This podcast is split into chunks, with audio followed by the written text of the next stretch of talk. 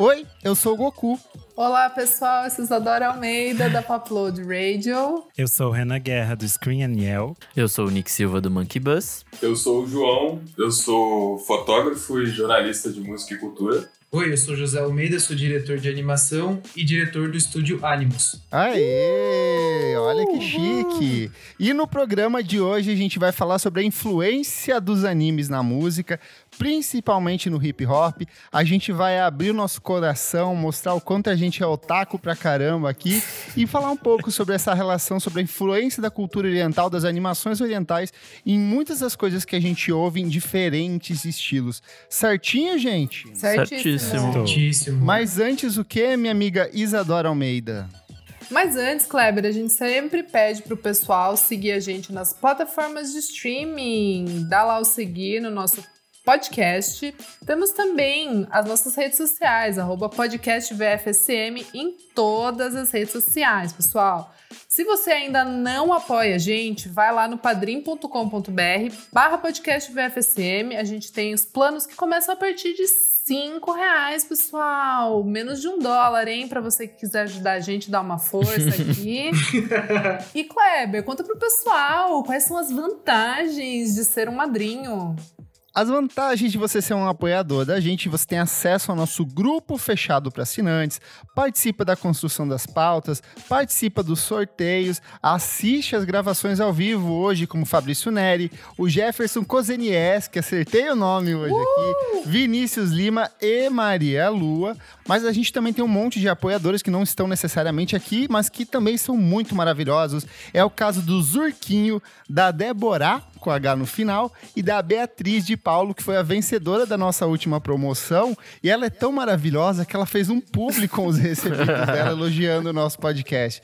Então, muito obrigado, nossos queridos apoiadores, que hoje estão em peso aqui acompanhando a gente. Boa. Vamos falar sobre música, gente? Bora! Vamos! Ô, João, você já participou aqui do podcast, mas reforça pra galera aí o que, que você faz da vida, onde você já, onde você escreve, onde você fotografa, conta um pouco pra gente. Olá, pessoal. Vamos falar sobre música, segunda vez aqui, muito feliz. Eu fotografo em muitos lugares, mas você pode conferir meu trabalho principalmente em jvmedeiros.com. Lá eu reúno os meus projetos autorais e também comissionados, e você vai encontrar lá muita foto de rap. É, eu cobri a última turnê do, do BK antes da, da Covid-19, ainda trabalho com ele. E também escrevo sobre música, principalmente na Monkey Buzz, mas também na Noise. Falo um pouquinho de videogame no Start Wall. Muitas coisas. É, e você pode, você pode me ler e me ouvir, é, principalmente no Twitter também, falando sobre todas essas coisas. Então, jvmedeiros.com para ver minhas fotos. Twitter e Monkey Buzz principalmente para ler meus pitacos sobre a música contemporânea. Boa. Obrigado pelo espaço aí mais uma vez. Valeu, a gente que agradece. Ô Zé, você já participou de um Clássicos VFSM aqui com a Isadora, Já. que é sua irmã. Então eu quero que você fale um pouco sobre o seu trabalho também. E aí eu já vou puxar a primeira pergunta da noite, que eu quero entender qual que é a sua relação com esse universo de animes, de mangás e de cultura japonesa e oriental de maneira geral. Bom, primeiro, né, mais, mais uma vez uma honra estar aqui de volta, né? Se eu ouvir, eu escuto todas, todas as semanas, todos os episódios, então é um prazer estar aqui com vocês. Inclusive, É. essa pauta de hoje é uma sugestão sua, né? Ah, meu, puta, não tenho como estar mais feliz eu estar podendo propor uma pauta. Isso é muita honra, tá louco. Mas assim, é, meu nome é José Almeida, mas sou conhecido como Zé Almeida, né? É, eu tenho uma produtora de animação, em que a gente faz animação para comerciais, para TV, né? Para web, para séries de conteúdo. Nós estamos fazendo uma exposição imersiva que no final do ano estreia fora do Brasil, em São Francisco. É, e a gente também está lançando o nosso primeiro videogame em parceria com uma empresa da Itália, né? Então, eu, a minha vida, ela é em cima de personagens, é, roteiro para animação, storyboard, desenho, animação 3D, 2D, enfim. Esse é o meu universo. E vocês podem encontrar um pouco sobre o meu trabalho em josealmeida.com.br. é, no site da minha empresa, Animus, que é o meu estúdio. Então é Animus com Z no final, ponto .co, porque nós é chique, mas na verdade é porque não tinha o .com, na verdade já estava comprado né, comprar. Então eu dou esse migué. E tem o meu Instagram também, que é ZH Underline Almeida, onde tem algumas animações que eu fiz, que eu participei e tal, que eu faço pela empresa também, né? E, bom, então começar, né, já qual que é a relação com o, anime e tal. Bom, é, o anime é, e o mangá, eles são basicamente a minha base do que eu... Assim como vocês trabalham com, com música hoje, basicamente o, o, o, anime e o mangá, né, e os quadrinhos no geral, foram para mim o que me fizeram trabalhar com animação, né? O, meu, o primeiro curso que eu fiz foi um curso de mangá, lá em Sorocaba ainda. É... E aquela coisa, né? Você que vem do interior também, né, Kleber? Você vem. É, você, você, é do sul, né? Você é do Paraná? Do sul. Bem mais longe ainda, no meio do mato. Bem mais longe. lá no meio do mato, lá. Eu assisti então, a TV em árvore. Exatamente. Então, então você sabe bem, você sabe bem o que eu passei, assim, né? É, a gente é, é, chega, é muito difícil chegar o material pra gente, né? Então, assim, a gente fica tentando pegar, e assim, pra nós que já somos velhos, né? Nós somos geração 80, eu acho que você deve ser 80 e alguma coisa, 88? Não, sou 90, não me, não me rebaixe tanto assim. novinho. Tá. Sou novinho. é, que eu, é que eu sou velho, então eu acho que todo mundo é. Eu sou de 88, então assim a, a, gente tinha que pegar o máximo que a gente conseguia de tudo, assim, e ainda assim é muito pouco comparado com o que você tem hoje em dia, né? Era muita revista então, assim, herói. Nossa, não, nem herói, isso. Era pra gente vinha ultra jovem, aquelas da editora escala, sabe? As mais vagabundas Sim. Sim, então tinha aqueles almanacs que lançavam Animedô, Animego, é, aqueles cursinhos de como desenhar em, em mangá, né? Comprava tudo. Assim. Eu também. Então eu venho desse universo. Então, assim, a gente se reunia para conseguir alugar um VHS na, na, na, locadora, mas daí a sua mãe te deixava alugar só uma coisa ou outra, então você não ia gastar o dinheiro da família para alugar o VHS ou o DVD do final de semana com alimentos. Tinha que alugar escondido, ver à noite, aquela coisa, né? Então eu sou dessa época, assim. A, pra, pra, a gente juntou o que a gente viu na TV e viu nesses, nessa, nessa coisa do videogame, ir na locadora alugar um videogame que tinha a temática do anime, então a gente foi construindo, né? Então, assim, a gente é otaku raiz, né? Aí, essa coisa da cultura japonesa foi muito forte pra gente, né? Então, eu comecei a fazer Aikido, né? Que é uma arte marcial e até hoje eu pratico. Então, isso foi se desenvolvendo na minha vida até culminar nessa coisa de querer trabalhar com isso. Eu fiz design gráfico, e depois eu fui tentando me enfiar cada vez mais em animação. E hoje em dia eu trabalho com isso, graças, graças a Deus e muito trampo, né? A gente sabe como é difícil trabalhar com, com animação, com música, essas coisas no Brasil. Mas graças a Deus eu trabalho com isso. Então, assim, o, o, o anime e, e, o mangá, eles estão nessa, nessa, nessa trajetória, assim, de, de luta e até mesmo de definir a, a nossa identidade, né? Sim. Porque dava. Você até. Assim, dava vergonha, né? Você falar que. Porque até uma idade a galera aceitava, né? Dragon Ball, Cavaleiros e tal, mas. E depois dos 10, 12 anos de idade? Como é que você faz uma cidade de interior pra, pra curtir Japon... É, a língua japonesa, a cultura japonesa? Leva tá? pedrada. Leva exatamente. Deixei o cabelo crescer, tinha coque samurai, eu ia treinar Aikido com coque samurai. Puta, aí, velho. Era complicado, era complicado. Ô, Isadora, você não tem uma pós daí pra você fazer pra gente colocar o Zé no seu lugar, não? Ele é mais legal que você. Ai, Kleber, como você é lindo, né? Você me ama. Ô, João, e você, cara? Qual que é a sua relação com esse universo de mangá, anime? Eu sei que é mais recente para você, né? Sim, para mim é muito mais recente. É, para mim já é o caso assim de de me interessar de, por causa da internet, né? É um movimento meio contrário assim. É, e aí eu, eu me, comecei a me interessar por, por mangá e acho que principalmente por anime por causa de videogame, assim, por causa de, de RPG japonês. É, então a partir daí eu comecei a, a me interessar por, é, pelos produtos culturais do Japão e a gente assiste o, os animes mais famosos assim, né? E aí eu fui apresentado a Full Metal, é, a Evangelion. Assim, Perfeito. Full Metal é uma paixão minha. Ó, e recentemente- coleção aqui atrás, ó. É, então, eu tenho. Eu tenho alguns volumes de One Punch Man, assim, também e tal. Porque veio meio, veio meio nessa onda e, tipo, recentemente eu assisti Mob Psycho. E aí foi tipo.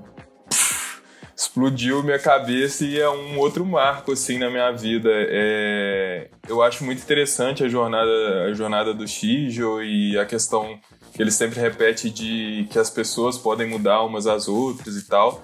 Então, eu conheci o anime no movimento contrário, eu acho, do, do José, né? Foi por causa da internet, de ver a galera comentando e falando de, de One Piece. E aí eu lembro que Naruto passava no SBT e aí era só até a, a primeira do- luta do Naruto com o Neji.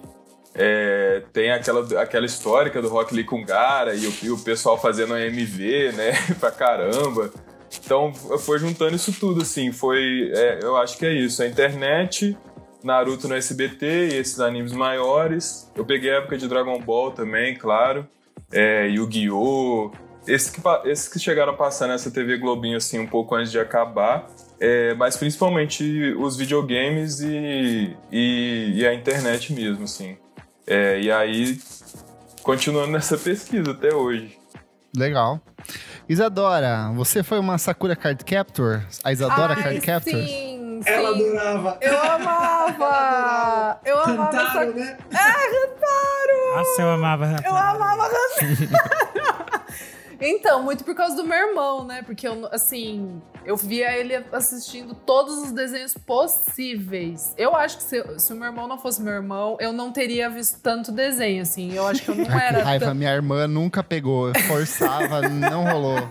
Era uma Ah, e Sailor disputa. Moon, Ni? Você Então, colecionou bonequinha da Sailor Moon? Sailor Moon, gente, eu tinha o castelinho da Sailor Moon, eu amava Sailor Moon, daí eu comprei as bonequinhas da Sailor Moon, ele ia comprar Cavaleiros do Zodíaco, eu comprava da Sailor Moon, eu amava, tipo, real, assim. Meu negócio Posso contar uma Barbie. história bonita? Vai.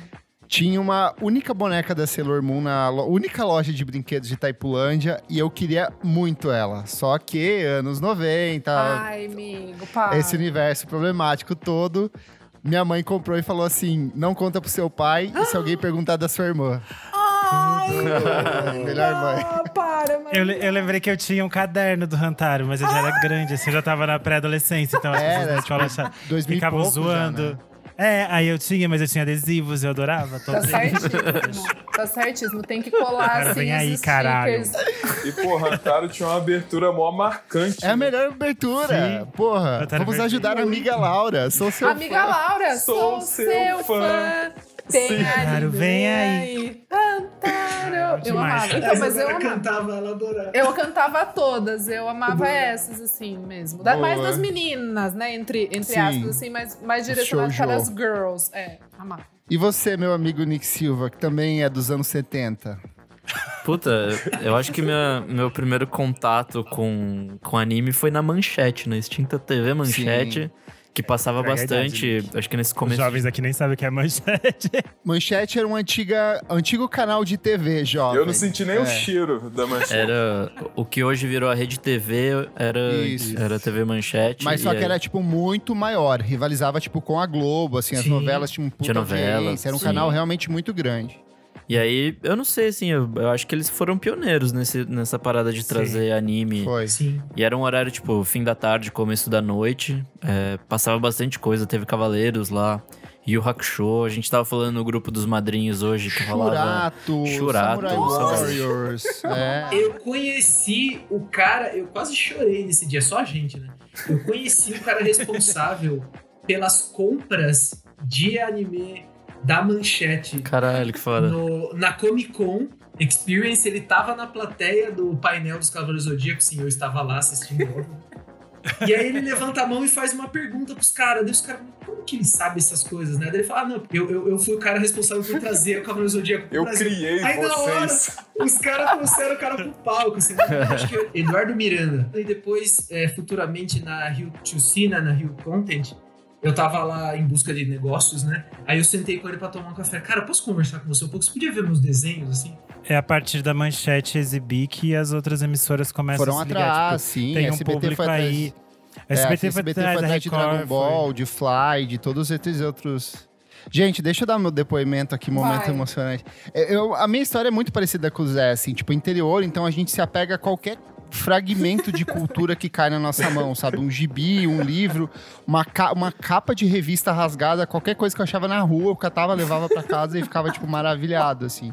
Mas a primeira vez que eu vi Cavaleiros do Zodíaco, assim, foi uma coisa tão fascinante, porque, tipo assim, tinha sangue, tinha brutalidade, pessoas morriam, era pancadaria, e tinha um fundo de homossexualidade tão maravilhoso, né? que eu acho que assim, eu falei, nossa, uau, tem algo, tem algo ali. O Cavaleiros do Zodíaco tinha sempre uma tensão sexual, assim. É, né? É, era uma mistura de amigo e, e namorado, broderagem ao máximo, ali, levar o cosmo da broderagem.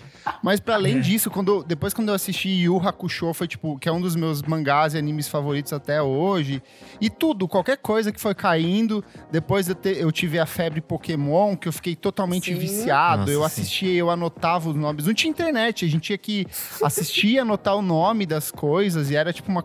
Digimon. E daí depois eu tinha vários, vários Digimons colecionados. Daí falaram que era do diabo, eu queimei toda a minha coleção. Eu não acredito. Eu queimei, amigo. É muito difícil Eu, eu tive a assim. coleção de cardzinhos da Elma Chips do Digimon. Eu completei. Tive. Só que eu acho que em algum momento da adolescência, nessa fase, tipo assim, ai, não quero mais saber essas coisas, eu devo ter jogado fora. Eu pensei, gente, hoje em dia eu poderia ver, valer Eu cheguei, dinheiro. amigo, a ter mais de 1.500 mangás na minha coleção Caralho. em casa, no, no Paraná, assim. E aí, vindo pra São Paulo, fui trazendo de remessas aos poucos. Então, aqui atrás vocês estão vendo. Eu deixei só os que eu mais gosto, porque eu comprava eh, literalmente tudo. Tudo que chegava, eu comprava, sabe? Um, Algumas histórias merda, assim, mas falei, ah, eu preciso ver e ler isso, assim. Então, foi seguindo de alguma forma. Essa, essa coisa do anime ser do diabo e tal me lembrou do Yu-Gi-Oh! assim, que foi um As fenômeno, cartinhas, fenômeno Gilberto assim, né? Barros. É, tipo assim, a Yu-Gi-Oh! tipo, vendia na banca, assim, teve... Tinha as cartas originais. cartinha e tinha falsa, as né, de que era cartinhas- é, pequenininha. As cartinhas falsas. Sim, tinha as cartinhas falsas menorzinhas e eu lembro que, tipo, uma época foi proibido na, na escola que eu estudava ter carta de Yu-Gi-Oh! porque era do diabo, assim, e aí vários colegas... Colegas queimaram os decks, assim, as né? mães falaram, não, queima o seu deck e tal. Mas o Yu-Gi-Oh!, tipo, eu entendo, porque, sei lá, o nome do era tipo, ah, o Rei Caveira, tá ligado? Eu entendo uma mãe que, que, que fala, como assim meu filho está manipulando Não, pra mim nada cartas?" supera Dragon Ball Z com o Senhor Satã, quando ele tá lutando e começa Sim. todo mundo gritar: Satã! Satã! É, eu, eu tinha, eu tinha esse mangá, eu tinha esse mangá, e aí eu li em voz alta quando eu era pequeno lá em casa, e aí minha mãe passou e falou, como assim? Por que você tá falando esse nome? O preconceito, ele tá o tempo inteiro, né? É, o preconceito, ele tá presente, é, assim, é muito difícil. O, a cultura otaku, ela é difícil, assim. Não precisa nem ser otaku. O fato de você jogar um Yu-Gi-Oh! com seus amigos no colégio, assim, então tem... É, o preconceito, ele permeou muito, assim, né? A gente falou isso o tempo inteiro, né? Assim, é, Sim. é muito difícil isso. Eu acho que é um dos- uma das questões principais, assim, de quem consome essa cultura até hoje, né? Mesmo com a internet e Sim. tudo, ainda é o pre- preconceito, assim, porque é muito diferente do que você está acostumado no Ocidente, né? É muito difícil Sim. mesmo. E é legal que, assim, ainda que o fenômeno cultural de anime e mangá ele seja desde os anos 60, ali com Samu Tezuka, que é o grande deus dos mangás, o cara que ajudou a criar Astro Boy, Speed Racer, a gente tem no final dos anos 80 uma popularização e um acesso muito maior. Então, a década de 80 a gente tem alguns animes de sucesso, a gente vai ter Yamato e afins, a gente vai ter Akira no final dos anos 80 que vira meio que um marco, comecinho dos anos 90 a gente tem Ghost in the Shell, mas ali nessa no início dos anos 90, ali por 94, 95, principalmente aqui no Brasil por conta do fenômeno do Cavaleiro do Zodíaco, o, e, e lá fora também com outros animes e mangás, começa a se popularizar muito, então a gente tem uma leva, tem canais específicos dedicados, e aí vem, vem Dragon Ball, vem Evangelion, vem Cowboy Bebop, vem é, uma porrada de outros animes e mangás. Cartoon Network passa a fornecer um bloco de exclusivo disso dentro da programação. A Fox Kids Do passa a fazer um bloco era muito bom. Te- é, que era do Cartoon. Tem canais tipo Locomotion que passam a ser dedicados à produção de cultura de- japonesa. E nos Estados Unidos, principalmente, a gente tem a cultura dos fansubs, que eram as fitas VHS que eram importadas do Japão, traduzidas por pessoas que não tinham conhecimento nenhum de japonês, mas que se viravam para fazer isso num serviço quase. É, é, tipo, é, era muito orgânico, assim, ninguém ganhava Eu de tinha fato um nada amigo que era isso. fansuber. É. Eu tenho, tenho, tenho ainda, né? Eu tenho um amigo fansuber. E aí, nessa desses, dessa popularização cada vez maior, o fenômeno dessa cultura oriental começa a ficar cada vez mais misto com é, elementos da cultura é, norte-americana. Então, a gente tem o que para mim seja o ápice disso, que é o lançamento de Matrix em 1999, que quadro a quadro de Matrix é inspirado em Ghost in the Shell, em Akira, em outros animes de enorme sucesso. Então, isso é. E, e, obviamente, com a popularização do Pokémon nos Estados Unidos por conta do Cartoon Network a popularização do card game, dos jogos de videogame, fica muito grande, fica uma coisa gigantesca. Só que ah, quando a gente chega no início dos anos 2000, a gente tem um processo de meio que inverso, assim, de tipo, os animes começam a pegar elementos da cultura norte-americana e essa troca fica cada vez mais rica. E aí eu acho que é onde a gente chega no ponto da pauta de hoje, que é discutir essa relação entre música e anime. E aí a gente tem a criação do Samurai Champloo, que é a criação do Shinshiro Watanabe, que também é o criador do Cowboy Bebop, e o Afro Samurai, que é um anime que tinha a trilha sonora do RZA, e que era do Wu-Tang Clan, e ele tinha todos esses personagens que faziam essa mescla desse elemento de cultura oriental com personagens que eram claramente rappers, né? Não, eu só ia dizer no sentido de que é curioso, a gente ficou falando aqui, e eu fiquei pensando o quanto a gente é, teve diferentes referências, diferentes universos, o quanto isso estava tão é, natural na nossa cultura e nosso crescimento, né? Porque cada uma que citou desenhos, animes diferentes, é, séries diferentes e tudo mais. E eu acho que isso é meio, era meio um caminho natural que a gente chegasse nesse espaço em que as pessoas estão criando outras coisas baseadas nisso que elas cresceram ouvindo. Eu acho que o mais interessante do que a gente vai discutir daqui para frente é essas mesclas que, que podem ser feitas, né? Que é algo que vem de uma cultura muito oriental, mas é interessante como as pessoas se identificam dentro desses universos e conseguem colocar suas questões a partir disso, sabe? Acho isso bem legal. É, pra mim tem um pouco a ver com o rolê daquele documentário Digging the Charts do da Red Bull, eu acho, que fala na verdade sobre videogame, né? Mas é a mesma coisa assim de dos músicos cresceram tipo tão entranhados nisso, ouvindo isso. É, nesse documentário eles falam muito de como o City Pop foi tipo pego ju- pra, pra virar trilha sonora de várias coisas, né? Eu acho que também respinga um pouco em trilha de, de anime, assim. Tipo, muitas trilhas que a gente vai ver tá muito. Principalmente os mais antigos ali, tipo anos 80, comecinho dos 90, tá muito ligado ao City Pop, que é uma música totalmente japonesa, né? Então, Sim. eu acho que tem É, a, bastante abertura- a a ver. nisso. clássica abertura do Yu Yu Hakusho no Brasil, que pra mim é uma das melhores aberturas de todos os tempos, e que é um puta city popzão, assim, deliciosíssimo, sabe? Sim, é, é maravilhoso. E, e é, e o mais legal é que, tipo, é traduzido, né? Eu, eu reparei nisso também. a- Todos os, eram, né? Os mais antigos, todos eram traduzidos. Hoje em dia, acho que não existe mais isso, assim. Mas era um movimento interessante.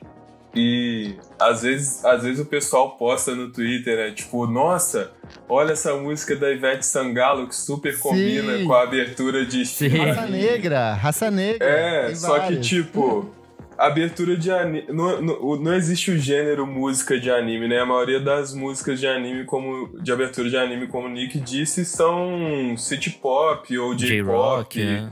É, J-Rock, então são realmente gêneros musicais. E, tipo, a Angélica fez a abertura de Digimon no Brasil, Sim. é ela que canta a abertura de Digimon. Sim. Então, tipo assim, é. Nossa, terrível. Como o Nick falou, tipo, não é o, não é o gênero música de anime, né? Mas é o, o city pop e, e o pop japonês, que é uma música que influenciou mundialmente, assim. E se a gente pensa o contexto de, de músicos de hip hop e tal, é, eles, eles também, como o Nick reforçou, é, vem junto com, com o consumo de videogame e tudo mais. E, e essa criança aqui é meio nerd, assim, e que vem tudo junto, e que joga Super Mario, Sim. mas tá assistindo Yu Yu Hakusho, tá ligado? Mas sabe uma coisa que eu tava pensando, assim, de por que é, esse universo de cultura, de anime, de mangá, ele é tão enraizado com pessoas negras, e aí eu acho que também é uma coisa enraizada muito com homossexual também, que eu acho que é a mensagem que o anime traz no sentido Sim. de é, é muito, tem sempre o personagem que é ostracizado, que é, é excluído. É, a, a mensagem dos animes sempre são, é o cara que é o derrotado da escola, o loser, né? o Yusu, tipo... é o Yusuke Urameshi, o cara excluído, o cara bostão. Ele nunca, você nunca parte. É muito difícil você pegar um anime onde você já parte do cara que é o fodão. É sempre o indivíduo marginalizado e a ascensão dele, dele, dentro dessa história, sabe? Então Sim. eu acho que é, esse senso de identificação é muito maior do que, por exemplo, todas as animações norte-americanas americana. Você pega He-Man, você pega Thundercat, é tudo. São representações de pessoas brancas bem-sucedidas e os winners da vida, sabe? Você nunca tem a, o cara que é o, o, o, um cara. Que vai trilhar uma saga, né? Assim, é, uma, uma história entendeu? mesmo. É. É, e fora que esses, esses desenhos, é, principalmente americanos, acho que não tem uma curva de desenvolvimento de personagem. Acho não, que é tudo é muito estático, assim. É, tipo... É. Uhum. Começa no episódio e a história acaba sim, no final ali. Sim. E geralmente aquela moralzinha cristã meio, meio chatinha, sim, sim. assim, principalmente He-Man, assim, que era. Foi um Total. rolê pra vender brinquedo, mas sempre tinha uh, aquela mensagenzinha é positiva, né? É, o, o legal do, da cultura japonesa aí que tá no, no, no mangá e no anime é, é, exatamente isso, assim, que são. É, é, é a imagem do órfão, né? Se você olhar, nove em cada dez personagens principais de anime e mangá é um órfão, assim. E isso tem uma explicação, né? Porque é o que mais fala com o japonês, assim, porque os pais trabalham muito, é uma sociedade muito atomizada, as famílias são pequenas tal. Então, assim, eles sempre colocam esse órfão é, marginalizado da sociedade, e eu tava pensando no porquê, eu ia colocar isso também, assim, no porquê que a música é, negra americana se identificou tanto, né? Por que, que tantos rappers e tantos artistas aí da, do hip hop e tal, produtores e tal, tiveram essa bagagem, porque que aqui no Brasil também, né? Uhum. Principalmente na periferia também, você vai ver normalmente assim, é, os grandes memes de Naruto, de, de Cavaleiros e tudo mais, é feito assim em páginas de meme e tal, da galera, tipo, putz mesmo, assim, é da zoeira mesmo. E, e o Naruto, principalmente agora, da, dessa última geração, assim, é o grande marginalizado, assim, a galera se identifica muito, assim, né? Então, o que eu acho muito legal é, é você tentar ver isso, né? O, o, tipo de cultura que bate com as pessoas. E, e, é a mesma coisa que vocês falam dos gays também. Porque o anime e o mangá, ele tem uma, um range tão grande de personagem assim, e até mesmo o outfit da galera, né? As roupas, os cabelos, Sim. a forma como eles são desenhados, né? A presença de personagens que são sexualmente ambíguos, assim, é, livres da masculinidade tóxica, por exemplo, Sim. o Kurama do Yu Yu Hakusho, pra mim, sempre foi o melhor personagem, porque uhum. ele era diferente desse universo extremamente Cavaleiros mesmo, o, o cabelo forte. É, é, e o legal também é a dublagem de algum desses personagens no original é feito por mulher, né? Tipo, por mulheres. O Naruto é. tem disso, o Kurama que você você falou tem. O é... Shinji do Evangelho é uma mulher também. E tem esse apelo muito forte que vai explodir no K-pop e no, e no antes, antes do K-pop o J-pop, né? Uhum. Porque no, na cultura pop musical japonesa e depois na coreana, que a Coreia vai pegar exatamente o gabarito da indústria de conteúdo e entretenimento japonês, vai fazer exatamente a mesma coisa. Tanto que eles dominaram agora o que era essa fatia do Japão, metade agora é dos coreanos. Eles copiaram exatamente, eles pegaram as marcas de indústria de informática e de base, né? Que antes, antigamente era Sony, é, Panasonic e tudo mais, que dava esse respaldo, a indústria de papel japonesa, que eram as grandes editoras, né? E a indústria de plástico japonesa, né? Então, qualquer coisa que você fazia, você fazia o game, o boneco, a, a revista, o, o uhum. álbum e tal, e isso movimenta a indústria. E, e, e, a Coreia pegou exatamente o copiou. Então você pega esse, esse é, garoto, rapaz des, do desejo da, da, da, jovem coreana, é esse menino quase andrógeno, né? Que é o que você vai ver no, Sim, no nas BTS, bandas. Né? No BTS e em todas as outras bandas, né? Então você é um menino que é esse menino andrógeno tal, que é o personagem principal de uma enorme quantidade de animes e mangás, assim, né? uhum. né? Tirando alguns animes que são muito, muito shonen, né? Que são muito de ação, muito, muito de porrada assim, a maior parte dos personagens que a gente cresceu vendo eram andrógenos, né? É, então, e tem um apelo muito grande com meninas, né? Então você vai ver no Brasil também uma cultura muito forte de otakus de meninas. Sim. Né? Isso é muito legal. Isso, isso, é muito legal, que tudo vai se amarrando e a gente vai conseguindo entender um pouco o porquê disso, né? Boa. E a partir aí dos anos 10, a gente tem um, um, salto bem significativo em relação a isso, porque daí aquela geração dos anos 90, que nasceu nos anos 90, final dos anos 80, começa de fato a produzir e jogar todo esse universo de referências que vai desde dessa cultura mais é, dos animes dos anos 90 para os animes dos anos 2000, que já é essa mescla com essa é, roupagem do Adult Swim do, do Cartoon Network. Então começa a influenciar e produzir bastante coisa, só que daí a gente tem uma inversão, como a gente falou, passa a ser ao contrário de Cavaleiros do Zodíaco, Pokémons e afins, passa a ser Naruto, One Piece, Death Note, JoJo's Bizarre Adventure, Full Metal Alchemist, Attack on Titans. E aí até trouxe um gráfico bem legal com base do que o Genius fez, que eles é, mensuraram o volume de citações de Dragon Ball ao longo dos anos, desde os anos 90 até 2015. E aí é só Dragon Ball, citações de personagens do Dragon Ball.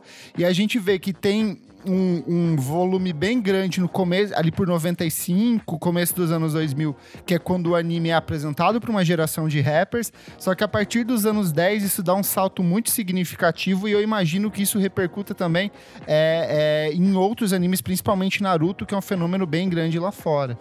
E aí a gente tem tam, é, também a, uma, um uma apropriação estética, uma apropriação no sentido bem positivo de que alguns artistas começam a utilizar dessa estética muito além da música, mas nos, nos próprios figurinos e nas apresentações ao vivo. Um exemplo bem significativo é o Kanye West ali, ele sempre incorporou elementos da cultura oriental aos trabalhos dele, principalmente nas parcerias dele com o Takashi Marukami, que é o cara que faz as capas ali do Graduation, fez depois do Kid See Ghost, e nas estéticas do Kanye West, inclusive dessa fase mais recente do projeto de divulgação do do Donda. O figurino dele é praticamente o figurino do Akira. E ele usa muito esses cenários pós-apocalípticos de anime, tipo de Evangelion, que é planos brancos sem nada, uhum. um bloco de concreto gigante atravessando isso, como se fosse uma coisa meio destruída, e ele surge como esse personagem central ali no meio, sabe? Então essa apropriação estética eu acho muito interessante, e ele não é o único, né? Tem um monte de artistas que começam a utilizar disso também dentro dos seus próprios trabalhos. Eu queria comentar que o Kanye West não pode aparecer de vermelho. meu Deus, Akira! Se ele aparecer com. É, não, esse é, esse é, com certeza. Esse é, com certeza. E digo mais, o Leizinho do Turma do Pagode já copiou este mesmo look do Kanye West. Isso é, esse é pouco falado. Mas se o, se o Kanye West aparecer com a barba vermelha, o pessoal, meu Deus, Akira e tal. tipo. É, eu queria comentar de um outro produtor enorme que também é influenciado muito pelo Japão, assim, e que o Kanye West já disse publicamente: Pharrell is the GOAT, is the greatest Sim. of all times. Ele também é muito influencia influenciado pela cultura Super. japonesa, né? Ele teve junto com. com a, teve na criação da Bape praticamente, junto com o Nigo que, que é um designer japonês, né? E o Pharrell curou a trilha sonora de Velozes e Furiosos Desafio em Tóquio. É, inclusive, ele produziu a música Tokyo Drift do Teriyaki Boys. E a trilha sonora do Desafio em Tóquio tem várias produções do Pharrell, tem música do N.A.D., né? She Wants to Move. Então, pô, só, só desses dois gigantes, assim, da, da indústria da música pop é, serem influenciados pela música japonesa, a gente já consegue traçar os, os desmembramentos disso, né? É, na galera que veio depois. E aí eu acho que é aí que pega é, os rappers de, de 2010, assim. Sem falar que de gente tipo é, J Dilla, Madlib, J Rock, né? Que andavam muito juntos e, tipo, é, eram viciados em videogame, assim, e, e, eu sempre penso no videogame como, como o principal meio de exportação da música japonesa, né? Porque é, é, trouxe diversos compositores e compositoras, né? As mulheres são pioneiríssimas, assim, na, na música de videogame. É, e, e, eles foram responsáveis, assim, por trazer muito da música japonesa para o ocidente eles e elas, né? É, e a gente pode chegar no que talvez seja também alguém que faz uma mescla de tudo isso, do que é a cultura do videogame, do anime, do mangá, que é o Flying Lotus, Steven Ellison, que começou a carreira dele fazendo vinhetinhas pro bloco do Adult Swim. É verdade. Então todas aquelas trilhas sonorinhas lá do começo dos anos 2000, as bases, eram tudo ele que fazia. Ele, era, ele é apaixonado até hoje pelo Cowboy Bebop. Ele é o cara que tá mais entusiasmado com o filme novo que vai sair, tipo o live action que a Netflix tá produzindo. Todo dia ele tá tweetando sobre Cowboy Bebop. E ele incorpora muito disso dentro do trabalho dele. Eu acho que o ápice disso talvez seja no Your Dead de 2014, que ele traz o Shintaro Kago para fazer as capas. Então todas as capas, os singles são todas animações é, são mulheres estourando em sangue com tripas, uma coisa assim mega crua, mega visceral. Mas ele faz muito também dessa apropriação nas trilhas sonoras dele, então de incorporar elementos de city pop, de trilha sonora de videogame. Tanto ele quanto o Thundercat são dois Sim. caras completamente apaixonados pela cultura oriental, né? É, O Thundercat, antigamente, ele usava aquela roupa do Dragon Ball Z de, do Saiyajins. Total. É. É, Total. Não, e agora ele lançou, né, a Dragon, Dragon Ball do Rag lá.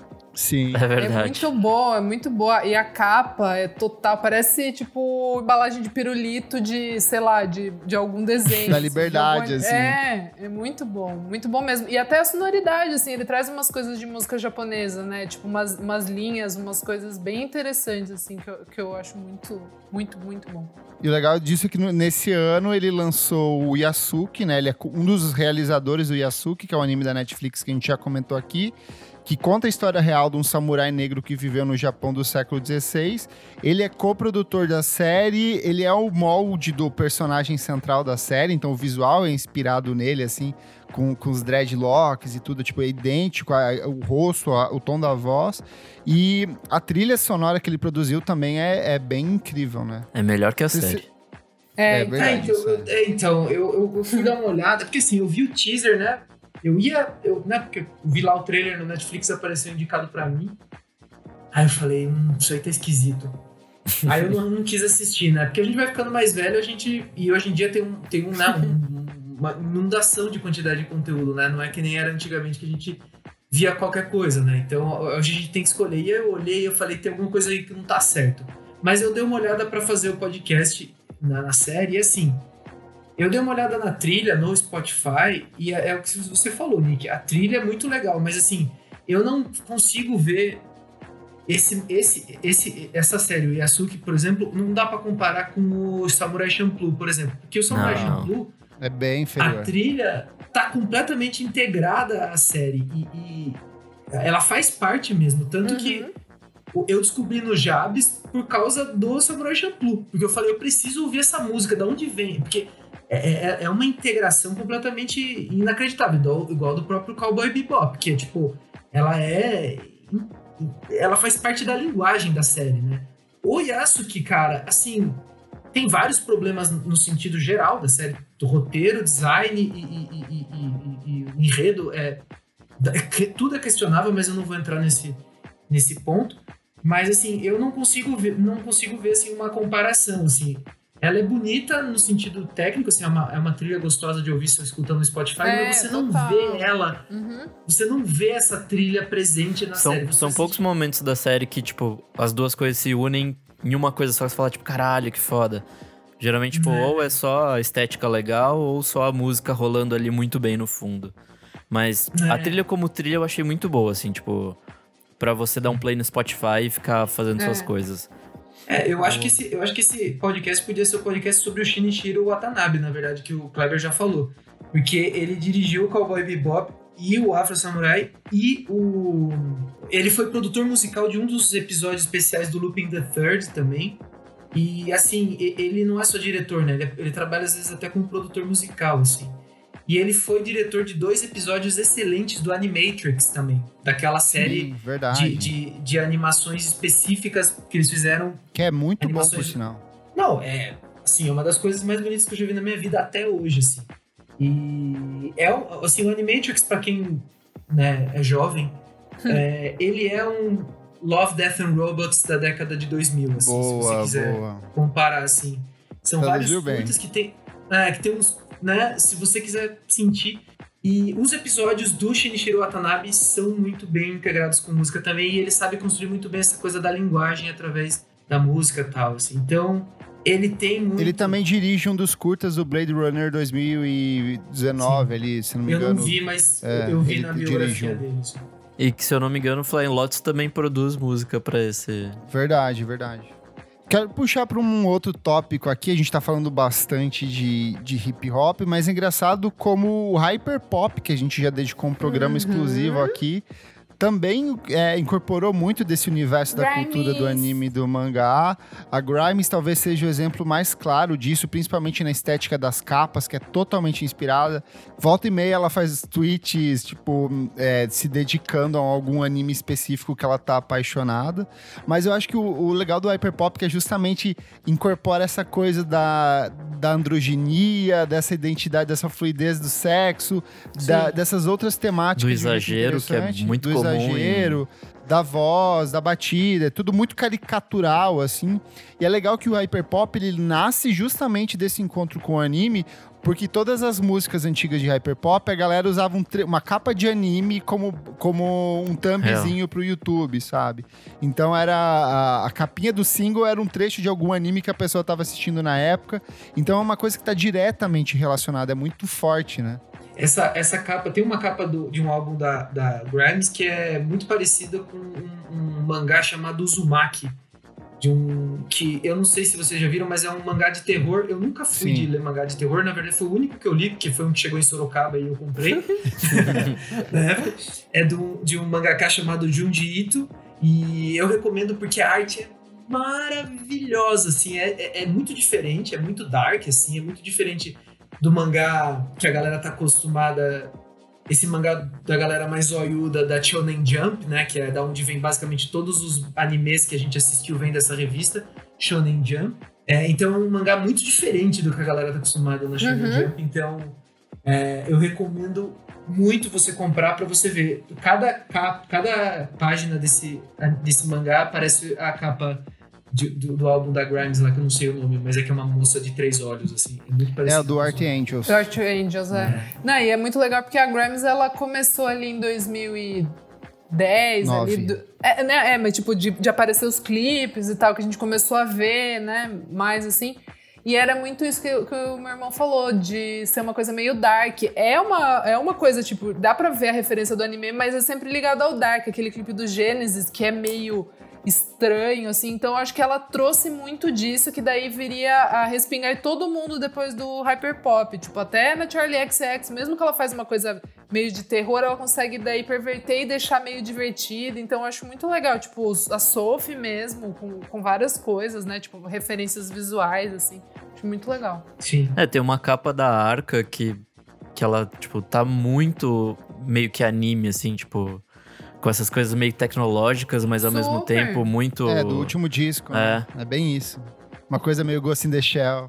Eu acho interessante a gente falar dessas coisas que são bem estranhas. Tem vários artistas que são muito estranhos, esquisitos, que daí é aquilo que a gente falou, se unem nesses universos porque as pessoas se identificam nessas coisas. E eu lembrei da Laurel Halo, que é a capa dela do primeiro do Quarantine. Sim, do É Quarantine. do, é, do Makoto Aida, e depois ela até cantou com uma. Ela fez uma música que era tipo com uma, uma boneca, tipo, de anime. E a boneca é tipo uma live anime, que eles chamam, tipo, uma cantora meio famosa da TV lá.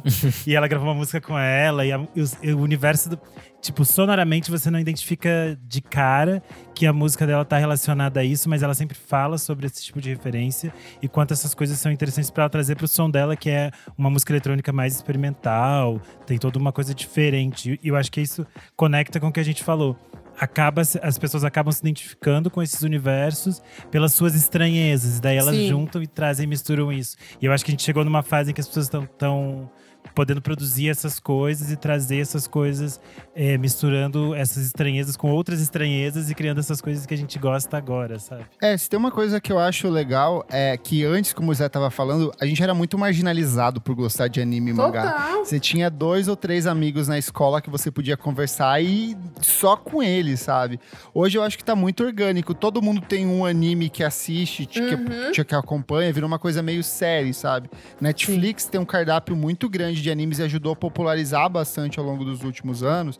Então eu acho que, tipo, é, é muito comum hoje qualquer, tipo, tem, eu sei de histórias de pessoas, tipo, 40, 50 anos que hoje acompanham anime e mangá Uhum. por causa do serviço de streaming, sabe? Total. É, eles vêm com isso, só pra, assim, pra, que eu ia falar de uma coisa, só pra acrescentar, é, que une muito tudo isso que a gente falou, assim, que é música, videogame e indústria, é a KDA, que é uma banda totalmente virtual que foi criada pela empresa que criou LoL, né, League of Legends, é, que é uma banda de K-pop feminino, que nem Blackpink, essas coisas assim, que são só personagens no estilo, obviamente, de mangá e anime, né? Que é a base do estilo dos Uhum. videogames, como o LoL, por exemplo, né? Então elas têm clipes, assim como Gorilas, né? Por exemplo, do, do Damon Albert aí, que é, são, são, são músicas, lógico, né? São, são cantoras que fizeram a base da voz, mas a gente não sabe quem é. E essas, essas personagens se apresentam só virtualmente. Então tem vários shows do LoL de, antes, da, antes das finais, né? Que tem as finais regionais e mundiais, né? Que tem a apresentação delas e foi feita com não holograma, mas com mapeamento real time, né? Que nem tem a Magalu, teve umas ações Sim, na Globo sim. que aparece a boneca no palco. Eles fizeram com os personagens e ficou muito bom, assim. Que então, legal. quem quiser procurar, é, o nome da banda é K barra DA. Chama KDA. Boa. né? A- o clipe mais famoso delas é o Pop Stars, que eles lançaram pro, pro, pra final de acho que de 2020 ou 2019 do League of Legends, assim. E foi. Muito Não bom. confundir com Popstar do Ruge, tá, gente? Ô, vamos puxar aqui pra, pra fechar com a questão do Brasil aqui. Eu lembro que nos anos 90, a imagem de quem curtia anime, principalmente esses animes mais cabeçudos, Ghost in the Shell e Akira, e essas outras coisas mais clássicas, tipo Yamato e afins, era muito meta, era metaleiro. Tipo, o cara era Sim. metaleiro, então ele já era estranho, ele era obscuro, ele ia atrás de anime dessas culturas estranhas, satanistas do, da cultura oriental. Mas ao longo dos anos 10, ali na viradinha da década, o hip hop também se apropria muito disso. Eu acho que a trinca Projota, Rashid e MC dali nos seus primeiros trabalhos trazem muito disso. Mas quando a gente chega no movimento do trap aqui, nesse rap mais, mais 2015 pra cá, com Nil, com Rafa Moreira, com Jonga, aí que a coisa explode e a gente chega no meu favorito de todos, eu sou apaixonado, é o Young Buda, porque, tipo, ele é nerdão da porra, ele sabe o que ele tá rimando, ele tem muita referência de anime e mangá nos trabalhos dele. Ele ama Naruto, Ele tem o- tipo. Ele tem o melhor rap de Naruto possível, que é o Akatsuki da Vila, assim, e é perfeito. E ele tem várias outras músicas que são muito boas. Ô, E tem uma outra coisa. Ah, O Young Buda já apareceu em uma pegadinha de televisão e ele estava vestido de Akatsuki. mentira! fica aí, fica aí o detalhe, a informação. Eu sou apaixonado, cara. Você quer comentar um pouco mais sobre essa relação do rap dos anos 10 com anime e mangá? Pô, é, eu lembrei de, de um rapper de Londres, que é o Lord Apex. É, e ele é totalmente fissurado, assim, em mangá também. Eu fiz Não uma conheço. entrevista com ele. Eu recomendo. Ele, ele Ouvi. faz rap mesmo, né? Ele não faz. não- tipo, Não é grime. a gente trocou. tipo, Não é grime, é rap mesmo. Tá. Inclusive, fala: não, quando eu tava crescendo, o grime não tinha nada a ver. Ninguém queria ser MC de grime, não, tal. Mas ele me recomendou Gu- Gurren Lagann, é, se não me engano, é esse o nome do anime. E ele é fissuradão, assim, ele tem um- umas mixtapes todas tematizadas ao redor de cultura japonesa, e aí ele menciona shinobis na- nas músicas e- e- e coisas desse tipo. Ó, vou ouvir. É, mas o interessante do, desse movimento aqui no Brasil, e aí falando especificamente da Sound Food Gang e da, da propriedade com que o, o Neil e o, e o Young Buda é, citam os animes e esses personagens, é, é tudo relacionado com o quão nerd eles são, assim, tipo, e e bater no peito e falar, pô, eu, eu sou isso aqui mesmo, tá ligado? E, e o, o MC eu acho que foi um cara que soube utilizar muito bem essa chamada pra cultura pop, assim, Uhum. nas letras dele. Então ele não faz só o name drop, ele não só cita o nome de uma coisa que a gente conhece. Não, ele contextualiza profundidade ali, aquilo, é. é, ele contextualiza aquilo para dizer algo mais profundo que ele tá querendo dizer. É, e aí eu acho que ele deixou raízes assim para que outros rappers tipo tipo Neil e o Young Buddha fizessem isso também. É, uma galera que fazia muito isso também era o pessoal do Rio do Inumanos, Verdade. que era o Auri, era o Auri, não lembro quem era o outro, mas eles têm tipo um, um rap que chama Polegar Opositor, que é um rap assim cabeçudão e tal, que é profundo nesse sentido. Parte 1 também por volta de 2005, 2006, sei lá cita Sasuke nas músicas dele e, e, e outras coisas desse tipo. Então tudo foi deixando raízes para que a gente chegasse nesse momento em que você pudesse citar anime numa música no Brasil sem ser um esquisito, tá ligado? Sem, sem as pessoas acharem que você é um esquisito, uhum. né, no caso. E aí eu queria fechar aqui com voltando para a questão da comunidade LGBTQIA+ aqui, que é o quanto esse universo de cultura de anime e mangá tem influenciado diretamente outros artistas desse universo. Pablo Vittar, eu acho que talvez seja o nome mais forte, porque tem a questão toda estética. Ela replica figurinos de personagens de anime e mangá nas apresentações ao vivo dela, mas agora no, no, no disco novo, no Batidão Tropical, quando ela canta a música Apaixonada, o finalzinho lá, aquele Pablo Vita! Isso é Sailor Moon, sabe? E aí todas essas drags... Você quase imagina, né? É, você visualiza ela As girando pessoas falaram assim. que queriam imaginar a transformação um da clipe. Pablo. Ah, Ai, seria incrível. Seria Mas e ela todas elas, tipo, Lia Clark, Glória Groove, todas elas meio que declaram essa relação de amor ao universo de anime e mangá. E a minha favorita, Dani Bond, que tá toda semana no Twitter tretando com algum, fã, com algum grupo de fãs de anime e mangá ali. E falando dos animes que ela gosta bastante. Words collide. É, um- uma colisão, assim, e eu acho que me reforça um pouco de. Tá tão enraizado, sabe? Que é todos os grupos, todos os estilos musicais, e o quão legal isso é, sabe? Eu, como um Sim. nerdinho dos anos 90, se eu pudesse falar, calma, Kleber, vai ser legal no futuro. Tipo, É, se eu soubesse, seria ser muito cool, né? incrível, sabe? É, mas você ser vê a cool. evolução, né? Você, vê, Muito você falou do cara metaleiro, né? Era muito isso mesmo, porque a música do anime evoluiu assim também, né? Uhum. Se você vê no começo, quando começa a chegar aqui, as aberturas, ela era glam rock total, né? Até os Sim. personagens eram glam rock, né? Você vê o Yoga, o Shun e o, sei lá, o próprio Nossa, aquele a cabelão roupa mullet deles. total. É, é assim. pra- praticamente o Van Halen, né? É praticamente Sim. o White Snake, assim, né? E, e, e- e- e você vê a evolução, por exemplo, eu, uma, das bandas, uma das músicas que eu mais gosto na minha vida, que, tipo, quando toca eu.